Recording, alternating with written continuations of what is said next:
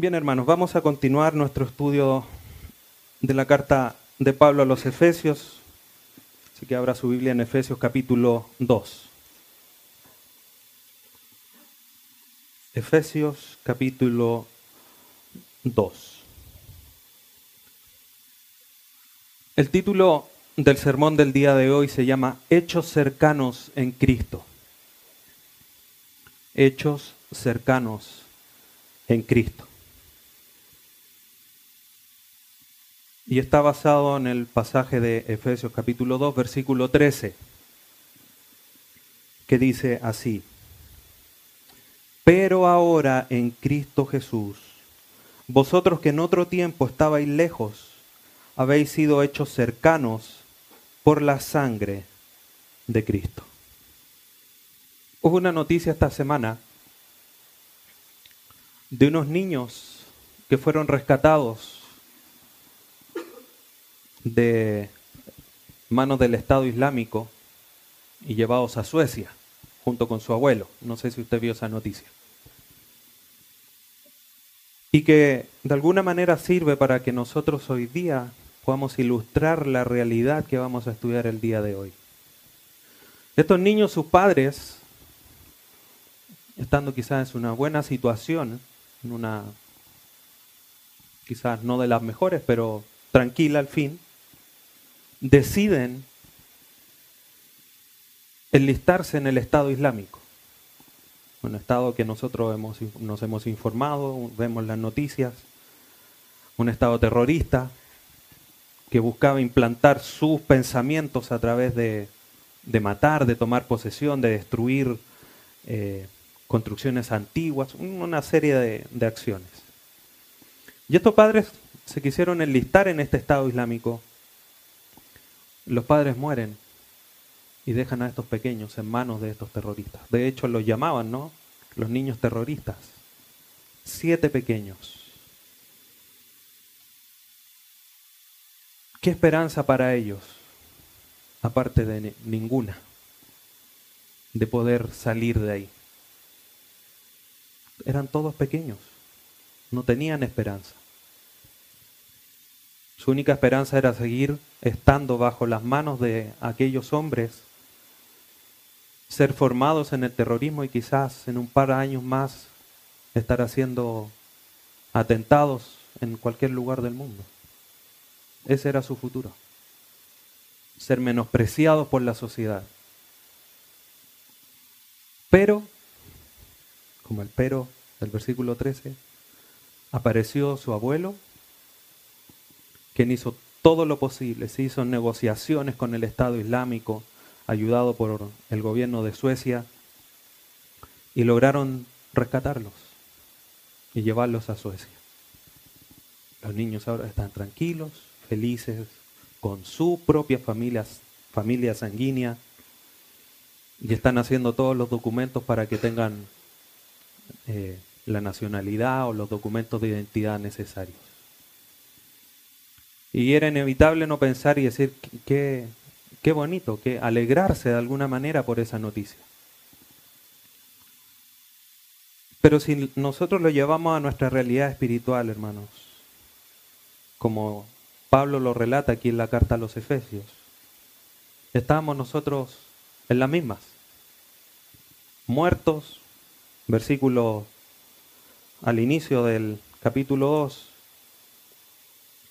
muertos en vuestros delitos y pecados, siguiendo las corrientes de este mundo, tal cual como los niños, siguiendo las corrientes del Estado Islámico, no tenían cómo alejarse de esa realidad.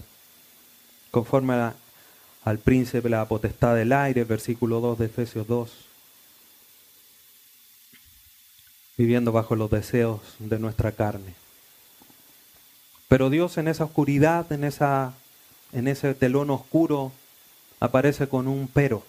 Versículo 4. Pero Dios, que rico en misericordia por su gran amor con que nos amó, aun estando nosotros muertos en pecado, nos dio vida juntamente con Cristo. Entonces estamos llenos de malicia y rebeldía. Así lo relata, dicho de otras palabras, siguiendo los deseos de nuestra carne. Y Dios en esos pasajes, al principio del capítulo 2, empieza a mostrar un contraste. Ustedes estaban muertos, seguían, no querían nada conmigo, pero yo les di vida. Ahora, Pablo, del versículo 11 en adelante, como lo vimos la semana anterior, comienza a darle una indicación, una orden, un mandato al pueblo, a los efesios, a la iglesia en Éfeso. Le dice, acuérdense de su antigua condición, esa condición de pecado en la que ustedes estaban, muertos espiritualmente. Además los hacía en lo práctico estar lejos de Dios. Con cinco terribles condiciones. Sin Dios, ajenos a la ciudadanía, ajenos a las promesas, sin esperanza, sin Dios en este mundo, sin Cristo al principio. Qué triste realidad, hermano, como lo comentábamos recién. Todos los que no conocen a Cristo están en esa realidad y nosotros estábamos ahí. Sin Cristo, sin esperanza, sin esperanza, hermano. Sin ninguna esperanza. Tal cual como los niños, quizás los niños no en su inocencia, quizás gozaban de lo que poco que podían tener. Pero no había en ellos esperanza. Su esperanza era cada vez estar peor. Y para nosotros no había esperanza. Solamente teníamos malicia, rebeldía. Pero el contraste es que de esa malicia y rebeldía Dios nos da vida para justicia y obediencia. Juan Calvino dice, y aunque los hombres se agraden y se jacten, es cierto que no pueden aportar nada ante Dios que no provoque su ira contra ellos. Esa era nuestra realidad. Podíamos decirle, Dios, aquí está esto. ¿Y Dios qué es lo que iba a hacer? Ira. Señor, tenemos esto otro. Ira. Era lo único que podíamos recibir de parte de Dios. Entonces Pablo en esta sección del versículo 11 en adelante comienza a mostrar esta segunda realidad que es la consecuencia práctica de nuestra muerte espiritual, que es estar lejos de Dios. Repitiendo una vez más, sin Cristo, sin Dios, sin la ciudadanía del pueblo de Dios, sin las promesas propias del pueblo de Dios, sin esperanza. Esa era la sombría y oscura realidad que nuevamente resuelta por Dios. No podíamos hacer nada. Y todo eso por culpa de nuestra naturaleza. Estábamos lejos de Dios. Es como estamos en nuestra casa, vemos que nuestra despensa está vacía. ¿Qué decimos? Voy a ir al almacén, voy al supermercado. Lo busco. Si estoy en un lugar donde no conozco, camino y busco el lugar para poder comprar algo de provisión, algo de alimento. En nuestra condición pecadora, Romanos 3 es claro, no hay nadie que busque a Dios. No le buscábamos, estábamos vacíos, muertos, no buscábamos la vida. Lo habíamos dejado en el olvido, como dice Romanos 1. Todas las cosas creadas muestran su gran poder y deidad. ¿Y qué hizo el hombre? las dejó de lado y se fue en cosas que no tienen sentido. Lo dejamos en el olvido. No, no existe, no, esto es producto de la casualidad, de una explosión. Venimos del mono. Y como dice Efesios 2.3, le dimos rienda suelta a nuestros pecados. Pero a pesar de que esta realidad triste, oscura, al igual que la anterior de la muerte espiritual, Pablo establece el contraste que anteriormente había sido de muerte a vida. En esta segunda ocasión es de estar lejos a estar cerca. Y vamos a ver en este pasaje cuál es la solución otorgada de Dios para nuestra lejanía en la que estábamos. El versículo 13 dice, pero ahora en Cristo Jesús, parte con esta frase. Entonces, al igual que en Efesios, al terminar Efesios 2.3, el autor irrumpe con un pero Dios. Ahora el autor irrumpe con pero ahora en Cristo Jesús. En los versículos anteriores Pablo le dice, acuérdense que ustedes antes eran esto. Antes estaban sin Dios. Recuérdenlo, ténganlo en memoria. No se les olvide, reflexionen en ello y que esa reflexión los lleve a vivir una vida de acuerdo a lo que antes eran, no lo que son ahora. Entonces Pablo le muestra en el versículo 11 y 12 esa realidad de estar lejos de Dios, de ser despreciado por el pueblo de Dios. Pero ahora, en Cristo Jesús, en medio de esa oscuridad, Pablo irrumpe con un pero divino que marca un antes y después en la historia del creyente. Es como así en nuestro calendario. Decimos antes de Cristo, después de Cristo. Eso fue puesto no cuando Cristo nació, fue puesto 1500 años después por un sacerdote católico. Pero en nuestra vida como creyentes, cuando Cristo nos aparece, sin lugar a duda que hay un antes de Cristo y después de Cristo. Antes estábamos lejos, muertos, etcétera, etcétera, sin buscar a Dios. Después de Cristo, ya no somos hijos de ira, somos hechos, hechos hijos de Dios, hechos, hechos hijos de justicia.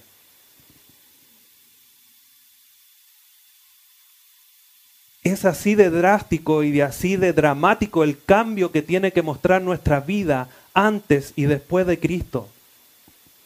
Y esa es la maravillosa noticia para el gentil,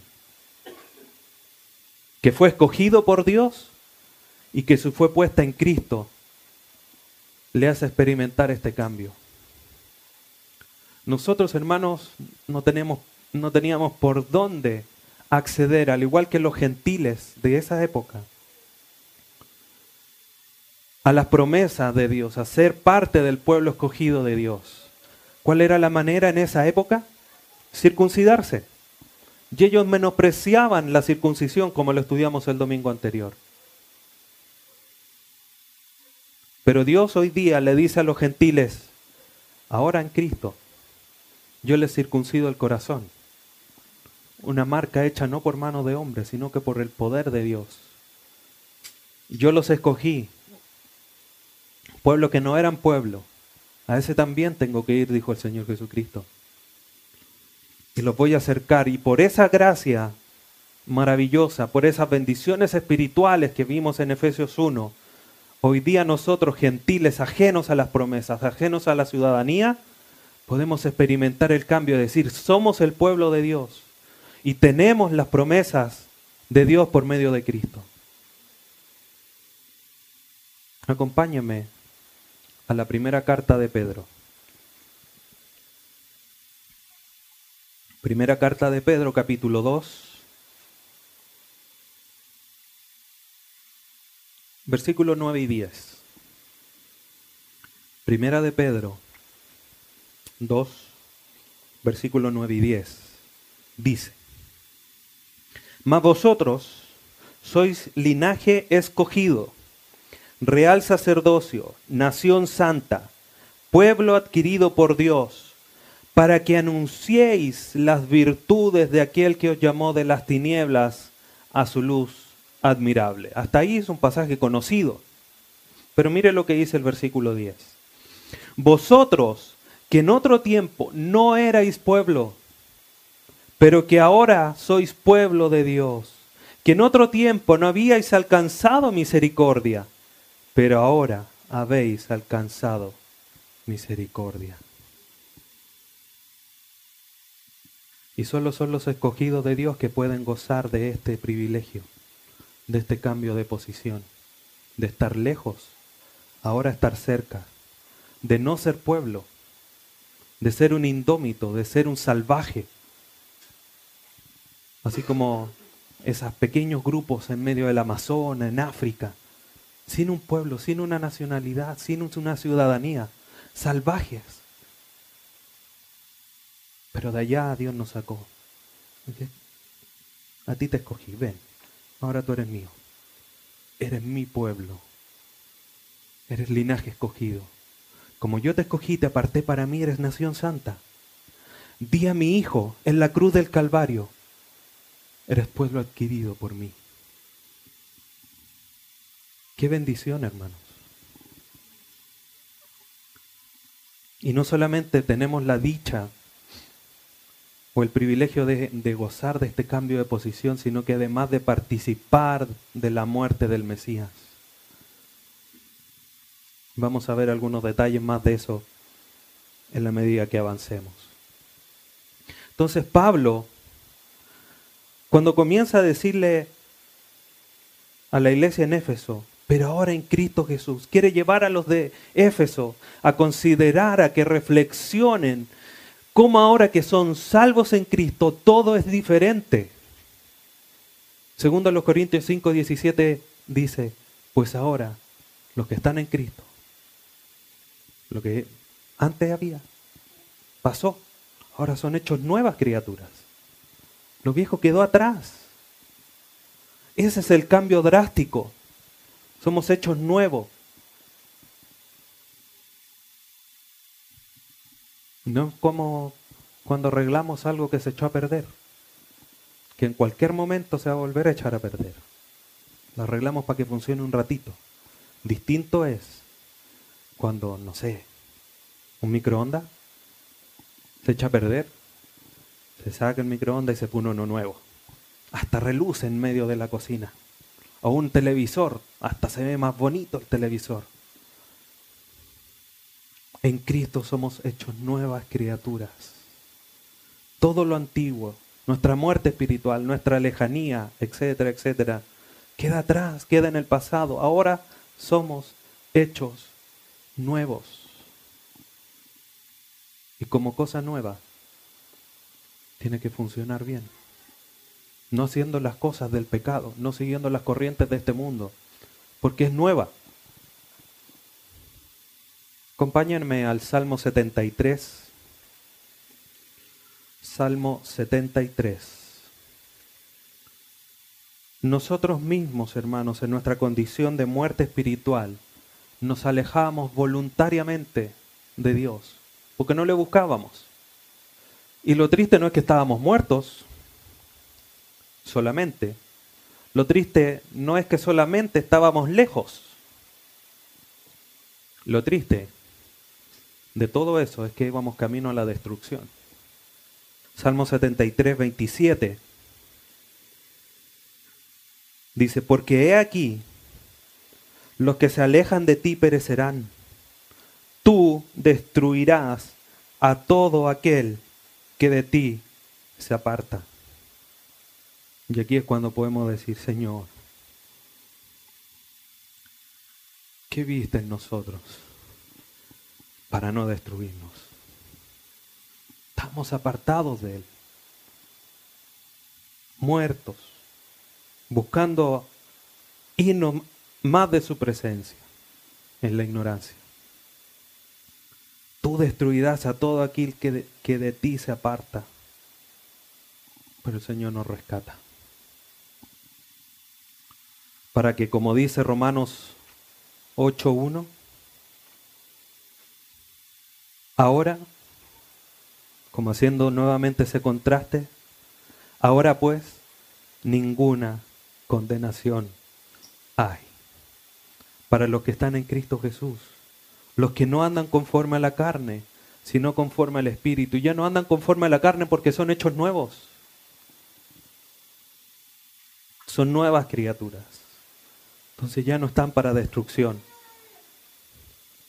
sino que están para vida eterna. Hendrickson dice,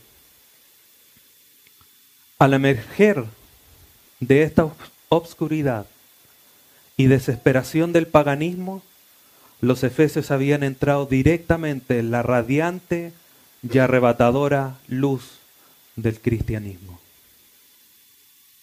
Al emerger de esta oscuridad y desesperación del paganismo, los efesios habían entrado directamente en la radiante y arrebatadora luz del cristianismo.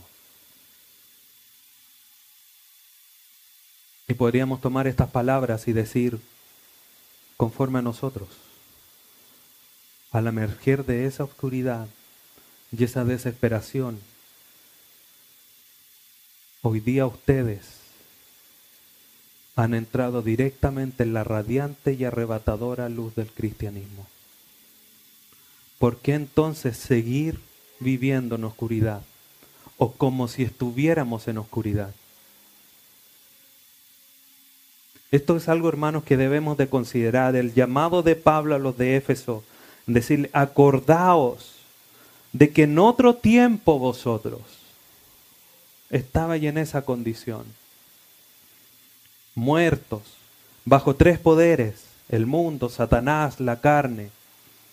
Además de esa misma condición nos hacía estar lejos de Dios, sin posibilidades de gozar nada de lo que Dios es. Esa era nuestra condición. Pero ahora la situación es distinta. Dios ha marcado un antes y un después. ¿Ya has considerado este cambio en tu vida? ¿Qué tan presente tienes día a día esta realidad? ¿Cómo está cambiando? ¿Cómo está afectando este cambio tan drástico en tu manera de vivir?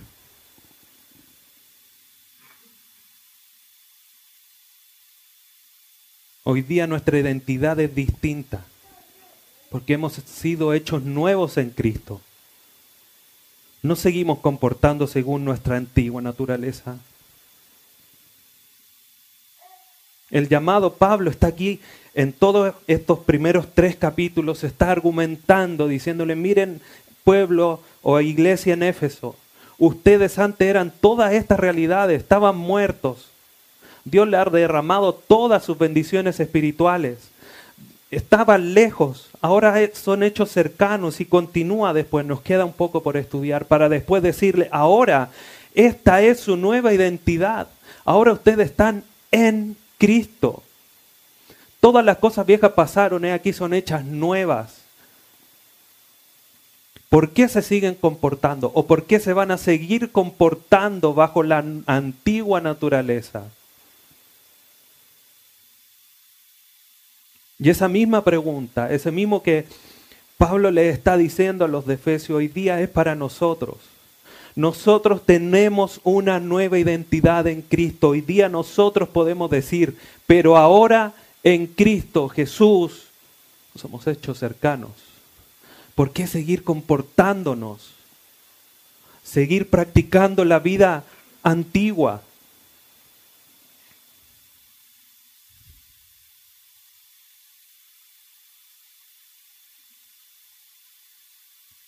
Pablo continúa diciéndole a los de Éfeso, pero ahora en Cristo Jesús, vosotros, que en otro tiempo estabais lejos, habéis sido hechos cercanos.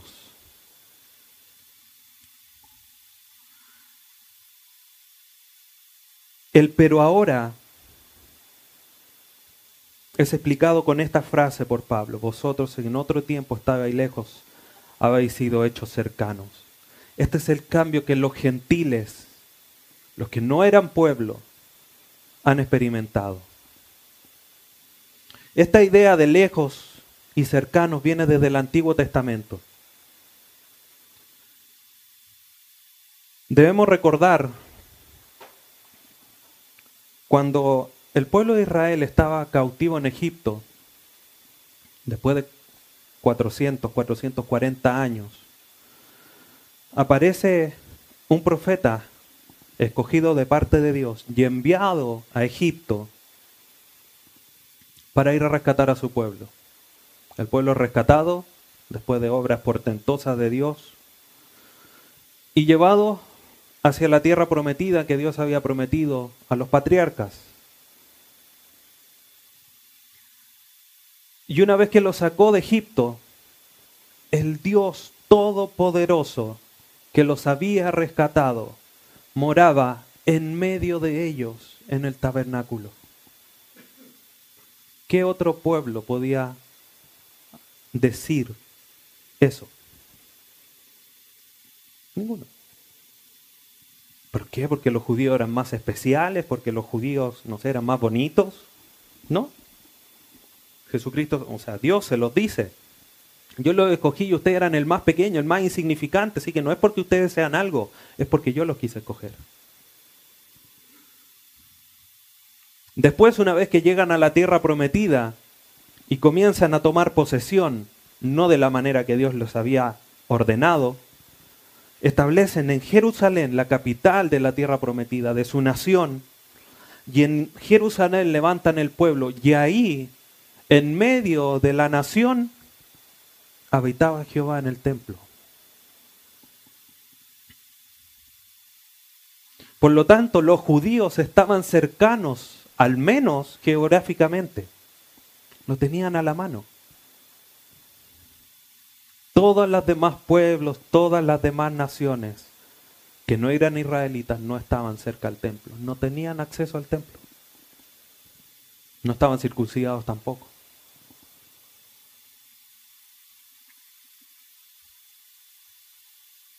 Y esa era la realidad geográfica.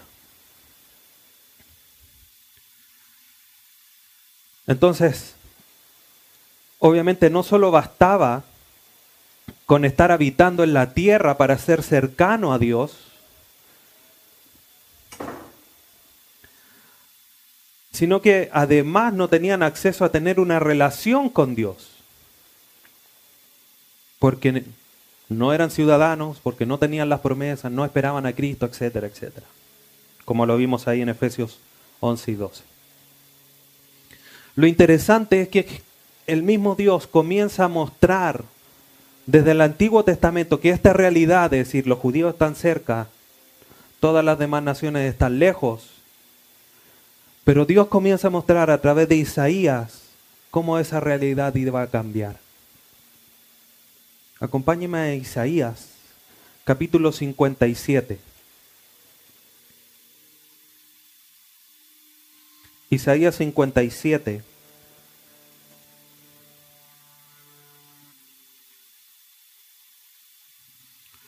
Versículo 19, Isaías 57, 19. Dice así, produciré fruto de labios, paz, paz al que está lejos y al cercano, dijo Jehová, y lo sanaré. Aquí vemos cómo Dios está mostrando. Hay unos que están lejos pero también van a tener paz. Los que están cercanos, los judíos, que eran mi pueblo, pero que nunca circuncidaron su corazón, también van a ser hechos cercanos. También yo los voy a tomar y van a tener paz. Porque espiritualmente estábamos todos lejos del Señor. Geográficamente quizás teníamos una diferencia. Los judíos tenían cierta, estaban familiarizados con Dios. Ellos tenían sus promesas, tenían sus escritos, tenían los profetas que le hablaban de parte de Dios, pero los que estaban lejos no. Pero a pesar de que el pueblo de Israel estaba cercano, geográficamente, espiritualmente estaba tan lejos, o aún, o aún incluso más lejos que los que estaban lejos geográficamente. Y esta realidad comienza a marcarse a lo largo de las escrituras. Hasta que Pedro, en Hechos capítulo 2, después de Pentecostés, en su primer discurso, en su primer sermón, la gente que había alrededor de todo lugar, de muchos dialectos, de muchas lenguas, es derramado el Espíritu Santo y esta gente que había llegado a reunirse a Jerusalén dice, estos están borrachos. Y Pedro se levanta. Dice, no, son las nueve de la mañana, no es la hora exacta, pero ¿cómo van a estar borrachos a las nueve de la mañana? Aunque de repente vemos gente borracha a las nueve de la mañana, pero dice, no, esta no es hora de estar borracho. Aquí se ha derramado el poder de Dios y le hace un sermón maravilloso. Versículo 37, 37. Después que ellos escucharon la palabra de Pedro, un largo sermón de Pedro, dice, al oír esto, que estaban escuchando, se compungieron de corazón y dijeron a Pedro y a los otros apóstoles, varones hermanos, ¿qué haremos? ¿Qué vamos a hacer? ¿Cuál es la solución a esto? 38. Pedro les dijo, arrepentíos y bautícese cada uno de vosotros en el nombre de Jesucristo para perdón de los pecados y recibiréis el don del Espíritu Santo. Versículo 39.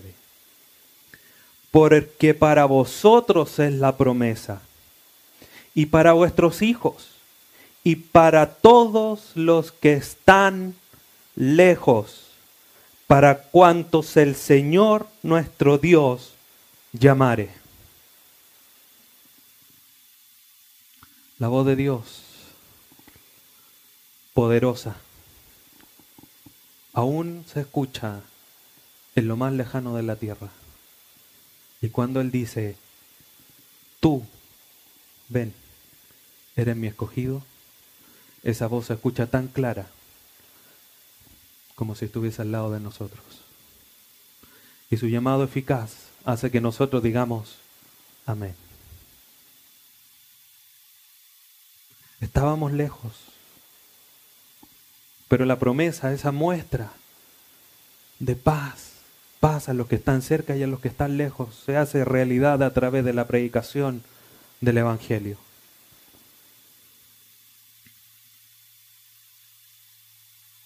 Versículo 41 dice, así que los que recibieron su palabra fueron bautizados y se añadieron aquel día como tres mil personas. El llamado eficaz de Dios. Y lo interesante es que Dios no solamente nos perdona y nos redime de nuestros pecados y nos hace cercanos, como en algún momento lo vimos. Dios no llega y dice, mira, aquí hay un pecador, ya, perdonado, y nos deja por allá lejos.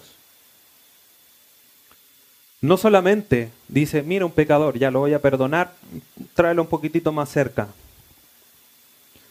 Dios cuando nos perdona y nos lava de nuestros pecados por medio de la sangre de su Hijo, como lo vamos a ver en un momento, establece una relación íntima y cercana con cada uno de los que escoge. Vamos a revisar algunos pasajes. Vamos a Deuteronomio capítulo 4.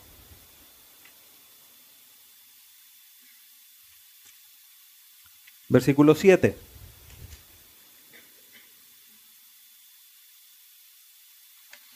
lo que dice Moisés. Porque, ¿qué nación grande hay que tenga dioses tan cercanos a ellos como lo está Jehová, nuestro Dios, en todo cuanto le pedimos? Dios está cercano. Dios había escogido al pueblo de Israel. Y no lo escogió y dijo, ya, ustedes son míos, adiós. Dijo, ustedes son míos, vengan, tengamos una relación. Cuando creó al hombre y a la mujer, no los creó y los dejó ahí, bajaba, rodeaba, se paseaba por el huerto y conversaba con ellos, tenía una relación íntima, una relación cercana. El salmista entendió esto y exalta al Señor por esto. Mire lo que dice el Salmo 148.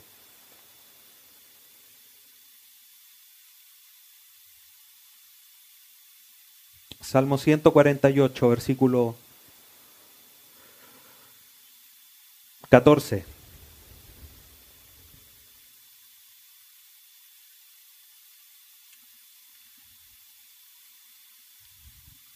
Salmo 148, versículo 14. Él ha exaltado el poderío de su pueblo, Alábenle todos sus santos, los hijos de Israel, el pueblo a él cercano. Aleluya. El pueblo de Israel estaba cercano a Dios. Hoy día nosotros, por la obra de Dios en nosotros, nosotros podemos decir o nos podemos sumar a estas palabras y decir como dijo Moisés, ¿qué Dios hay de las demás naciones que sea como nuestro Dios que nos salvó, cercano en todo lo que le pidamos?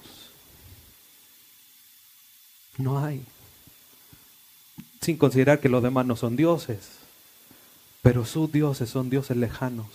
Los romanos, los griegos tenían a los dioses allá en el Olimpo, allá, pero no se acercan a nosotros.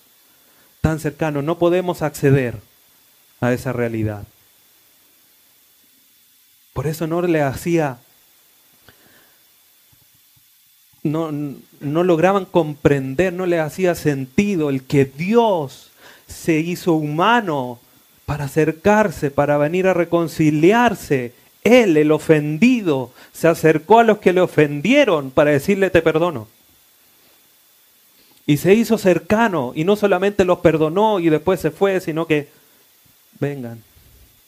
Como dice Efesios 1.5, los predestinó para ser adoptados sus hijos.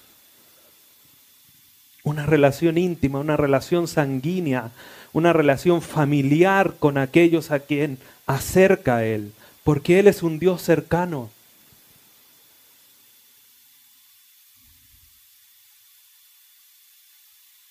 Acompáñenme a Hebreos capítulo 10.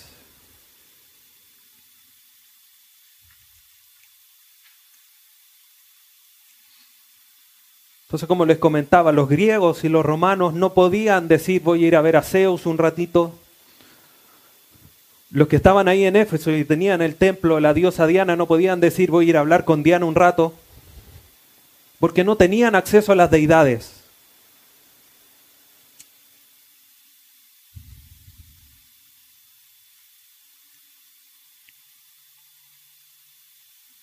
Hebreos 10, versículos 19 y 20.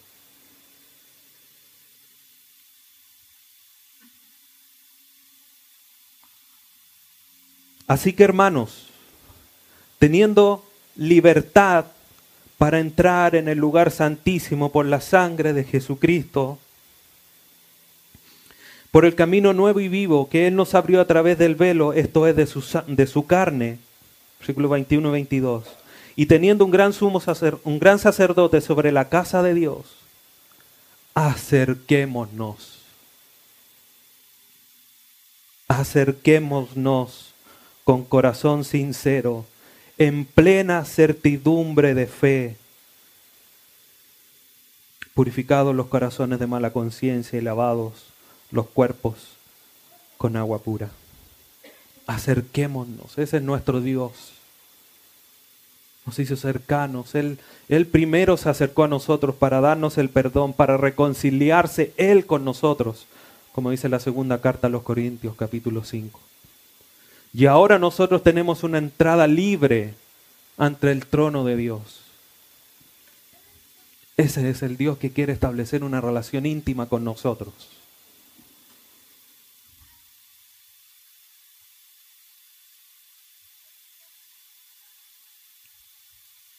De repente uno ve en, películas, y no es porque no sucede en la vida real, pero cuando un padre quiere establecer una relación íntima con su hijo y el hijo rebelde le dice, no, viejo, no quiero, y se va a, sus fiestas, a sus actividades. Y en las películas se ve como muchas veces el padre queda triste.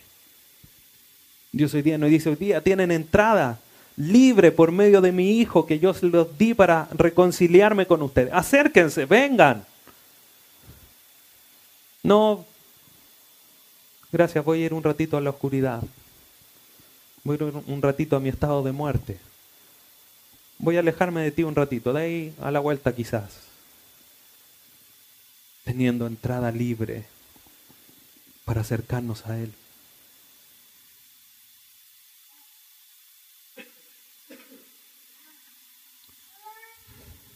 Muchos desean eso, buscan, quieren saciar ese, llenar ese vacío que tienen en su corazón. Y nosotros hoy día que tenemos la entrada, la fuente, muchas veces no lo hacemos.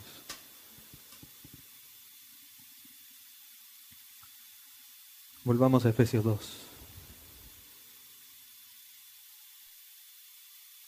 Entonces Pablo les dice, pero ahora en Cristo Jesús, vosotros que en otro tiempo estabais lejos, habéis sido hechos cercanos. Y esto es algo que debemos notar, es como Efesios, le dice Pablo, no se olviden que si ustedes ahora son cercanos a Dios, no es porque ustedes hayan buscado a Dios, habéis sido hechos cercanos, no que ustedes se acercaron. Nosotros no buscamos a Dios. Como que le está dando otra vez ahí un, puntito.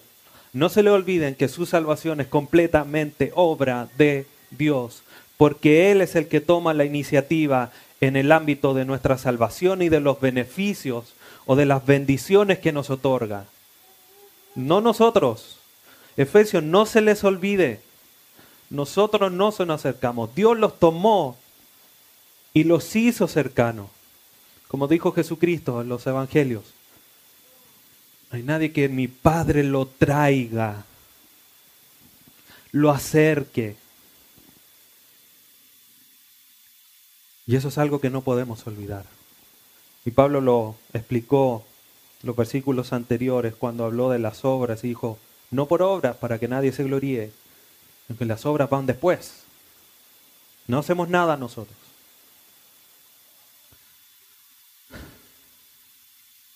Juan Calvino dijo la siguiente frase. En relación a todo esto que le he comentado. Porque si no pensamos en qué estado Dios nos haya antes de que nos tienda la mano para traernos para sí, nunca conoceremos cuán obligados le somos y cuán grande es su misericordia para con nosotros. La leo de nuevo. Porque si no pensamos en qué estado Dios nos haya antes de que nos tienda la mano para traernos para sí, nunca conoceremos cuán obligados le somos y cuán grande es su misericordia para con nosotros.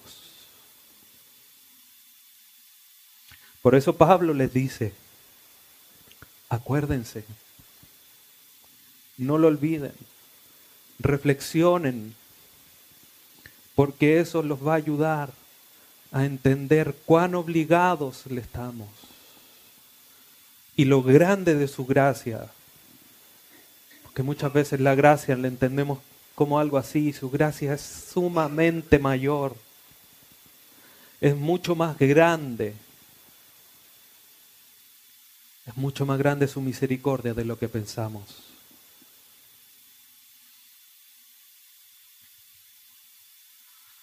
Pablo les continúa diciendo, habéis sido hechos cercanos por la sangre de Cristo. Dios esto sin lugar a duda lo había establecido antes de la fundación del mundo. Y para llevar a cabo esta realidad de hacernos cercanos a Él, de este cambio drástico, había que hacer algo drástico también y Él estableció solo un medio para acercarnos a Él, la sangre de su Hijo Jesucristo. Esa misma sangre que en Efesios 1.7 Pablo le dice a los de Efesios y que Pablo eh, en esa exclamación de alabanza a Dios dice, y hemos sido redimidos, perdonados nuestros pecados por la sangre de Cristo. Esa misma sangre es la que hoy día nos hace cercanos. Y cuando hablamos de sangre, no es que sea la sangre propiamente tal, sino que es todo lo que está alrededor del sacrificio de la cruz, del sacrificio de nuestro Señor Jesucristo, derramando sin lugar a dudas su sangre, porque sin derramamiento de sangre no hay perdón de pecado.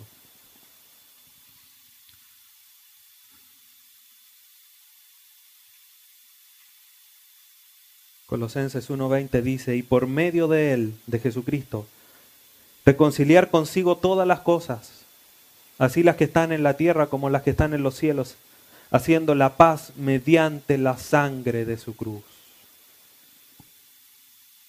Entonces ahora en este sacrificio de Cristo consumado en la cruz, nos permite ahora estar en Cristo.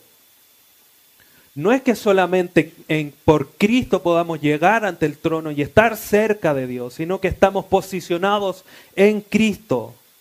Así lo dice Pablo al inicio del versículo, pero ahora en Cristo Jesús, no por Cristo Jesús, sino que en Cristo Jesús, ya no solamente tenemos este cambio de proximidad con el Padre, sino que va más allá y es que estamos posicionados en Cristo.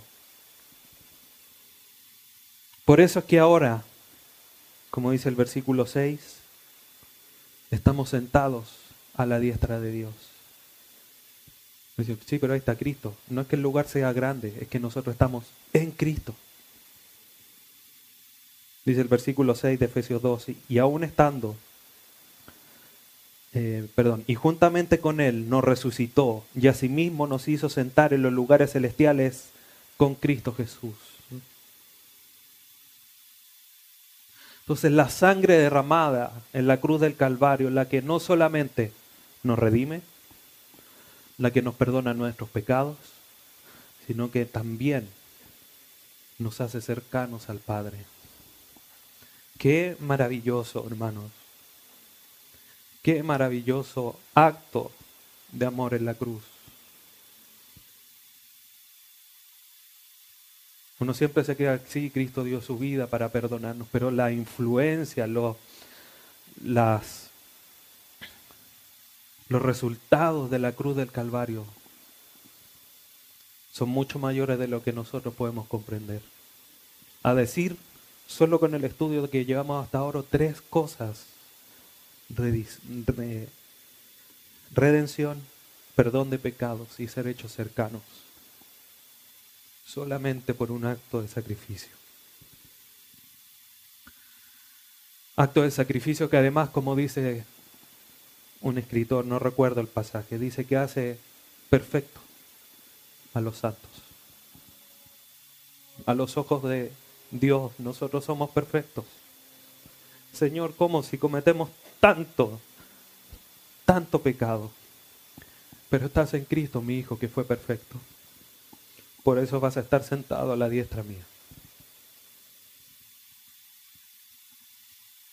Samuel Peremillo dice,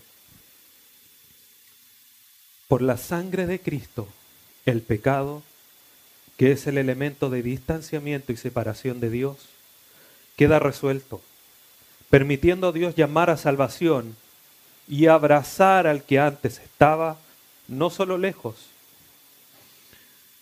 sino voluntariamente alejado de Él.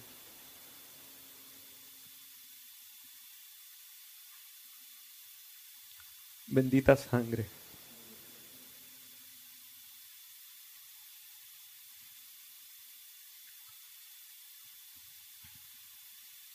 Acompáñenme a la primera carta a los Corintios, capítulo 6.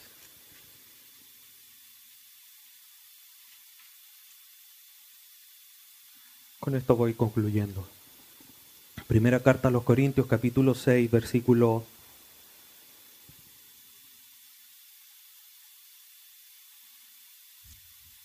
once.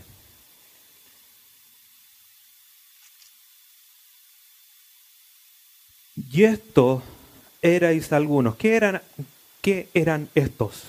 Versículo 9. ¿No sabéis que los injustos no heredarán el reino de Dios?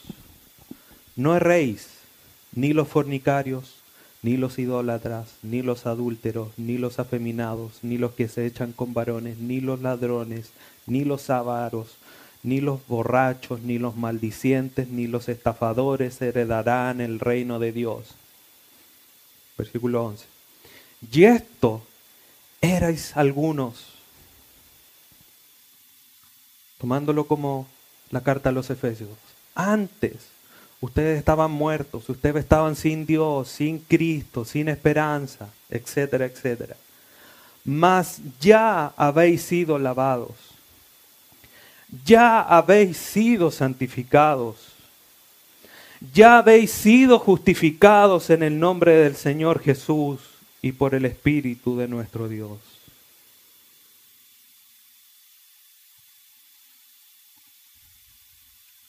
Todas esas cosas ya pasaron. Todas esas cosas ya quedaron atrás.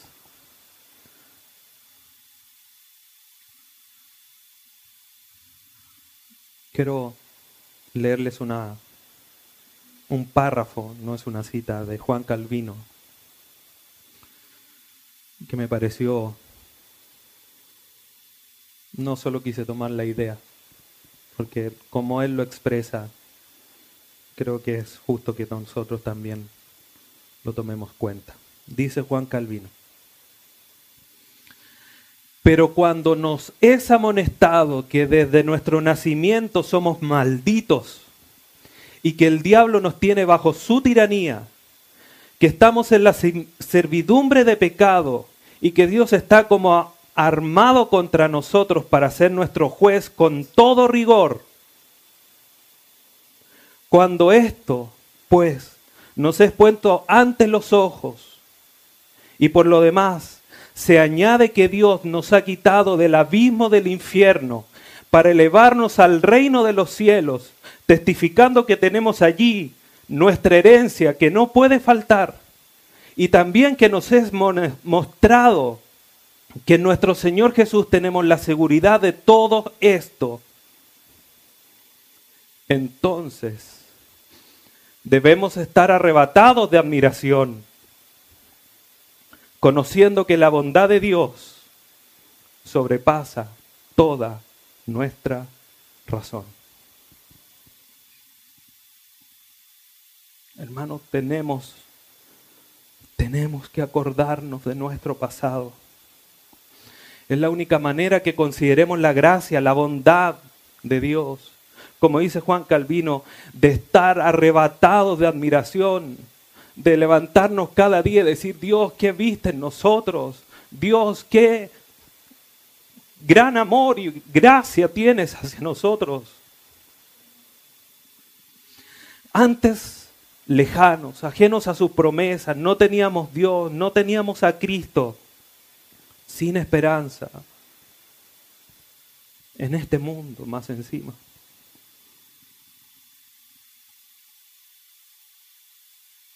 Qué triste el escenario.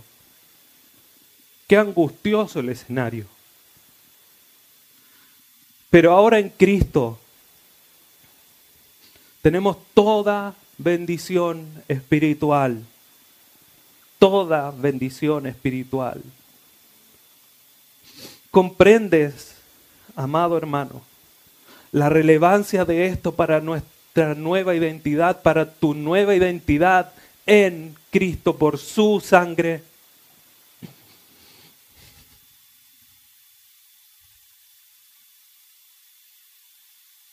Ahora que estás en Cristo, ¿cómo te estás comportando si es que estás en Cristo?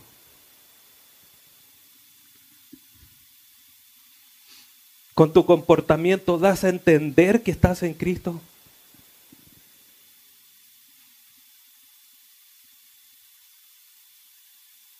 Nos pasó como a los de a los hermanos en Roma, que Pablo le dice, por su causa el Evangelio es menospreciado. Hermanos, vemos tanta situación el día de hoy. Pastores en puestos donde se enriquecen. Pastores en otros puestos donde violan y abusan de jóvenes, de niños y los reguardan. Todo eso sale a la luz pública y el Evangelio, el nombre de Cristo es pisoteado. Y qué terrible. ¿Por qué? Y muchas veces con nuestra propia vida hacemos exactamente lo mismo. La gente nos ve y dice, ¿y este no es cristiano? Y este no es hijo de Dios, no se dice hijo de Dios. Hermanos, el llamado de Pedro a los de, perdón, de Pablo a los de Efesios es que se acuerden de los tiempos antiguos y que entiendan que ahora están en Cristo, que ahora son nuevas criaturas. Después va, en los versículos posteriores les va a explicar todo lo que significa o todo lo que sucedió con la cercanía que Jesucristo proveyó en la cruz del Calvario. Y nosotros debemos comportarnos conforme a ese sacrificio en la cruz, porque nuestra identidad es estar en Cristo. Qué dicha, qué privilegio. Como dice, como las palabras de Juan Calvino, debemos considerar esto. Debemos mirar hacia atrás. Debemos decir, como dice el salmista, rescataste del hoyo, del seno pedra, de la pudrición mi vida. Eso el salmista lo entendió aún siendo creyente. ¿Y cuántas veces nosotros, Dios nos ha sacado de situaciones espirituales terribles?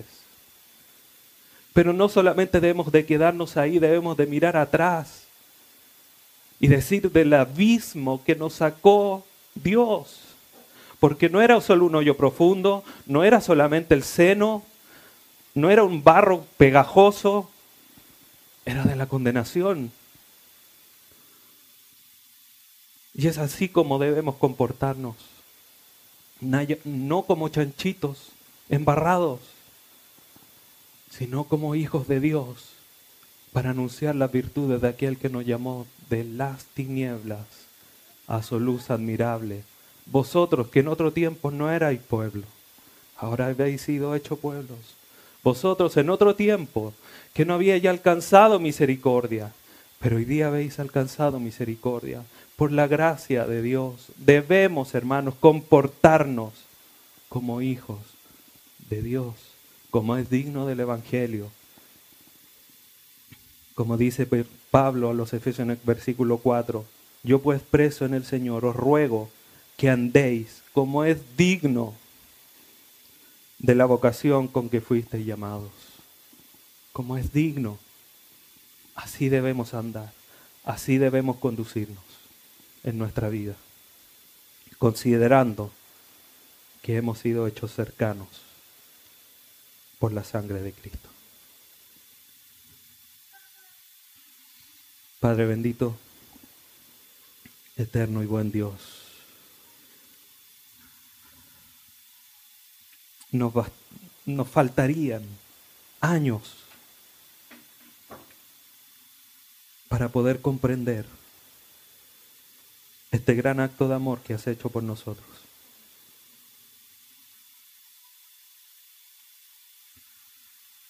Cuánta razón, bueno, inspirado por ti, Dios amado, pero cuánta razón tiene Pablo en llevarnos a, a considerar nuestra antigua realidad.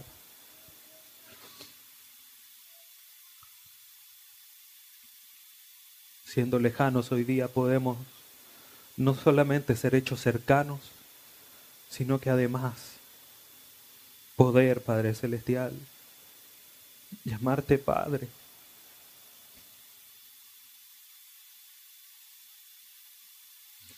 Qué dicha y qué bendición.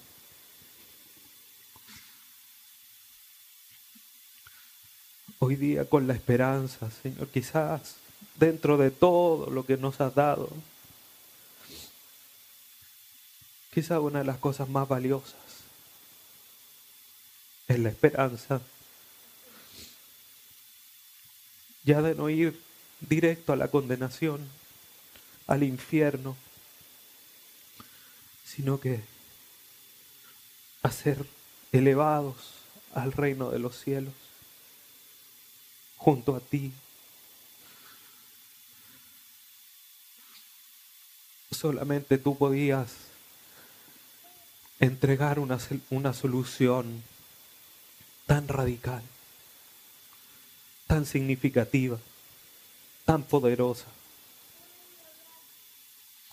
Y gracias porque nos, nos ayudas a entender, Señor, cuál es la supereminente grandeza de tu poder, de tu gracia, de tu amor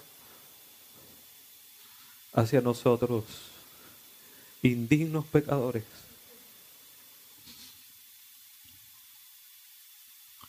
Pero que hoy día, Señor, podemos ver aún más ampliamente tu gracia y bondad.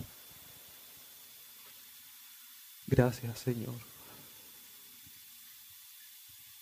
Ayúdanos, Padre, para comprender lo que tú has hecho por nosotros. No solamente como un mero hecho, como una simple acción,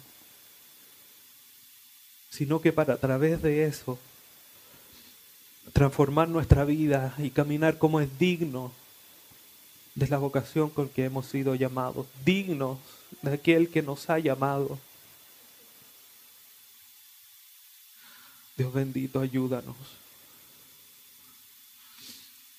Como cantábamos, Padre Celestial, Señor, ten misericordia. Ayúdanos, Señor. Como gritó aquel varón, ayuda mi incredulidad, porque muchas veces actuamos como incrédulos. Señor, queremos ser más como tú, como tu Hijo. Queremos ver día a día haber cumplido un paso más, Señor, ese maravilloso propósito que tú tienes con nosotros, que es el ser semejantes a tu Hijo Jesucristo. Y muchas veces más que ayudar, estorbamos. Pero ayúdanos, Señor.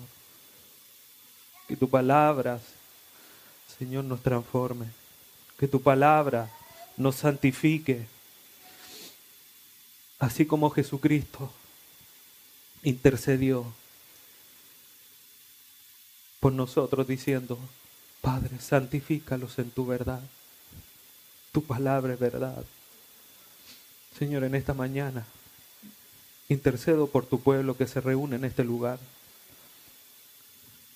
Santifícalos en tu verdad. Santifícanos en tu verdad.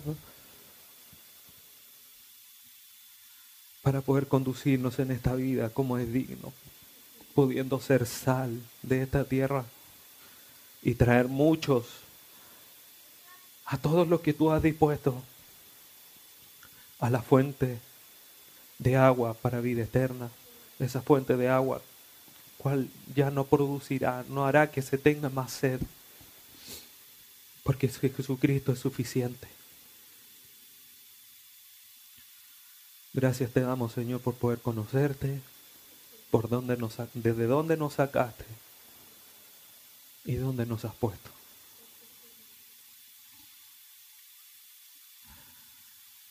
Bendito eres, Señor, bendito eres, bendito seas. Y un día te vamos a adorar, ajenos a todo pecado, libres de toda maldad, por la eternidad.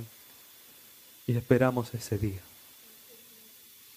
Esperamos ese día, Señor, ajenos a malos pensamientos, ajenos a malas conductas, ajenos a tanta cosa, Señor porque tú te mereces toda la honra, toda la gloria, toda la gloria digna, limpia, pura desde nuestros corazones. Te damos gracias, Padre Santo, por tu palabra en esta mañana que nos exhorta, nos confronta, pero que sin lugar a duda, ese quebrantamiento que viene a través de tu palabra nos lleva, Señor, a la santidad y a alabarte de mejor manera. Te bendecimos en esta mañana y te agradecemos en el, glorioso nombre de tu Hijo Jesús. Amén.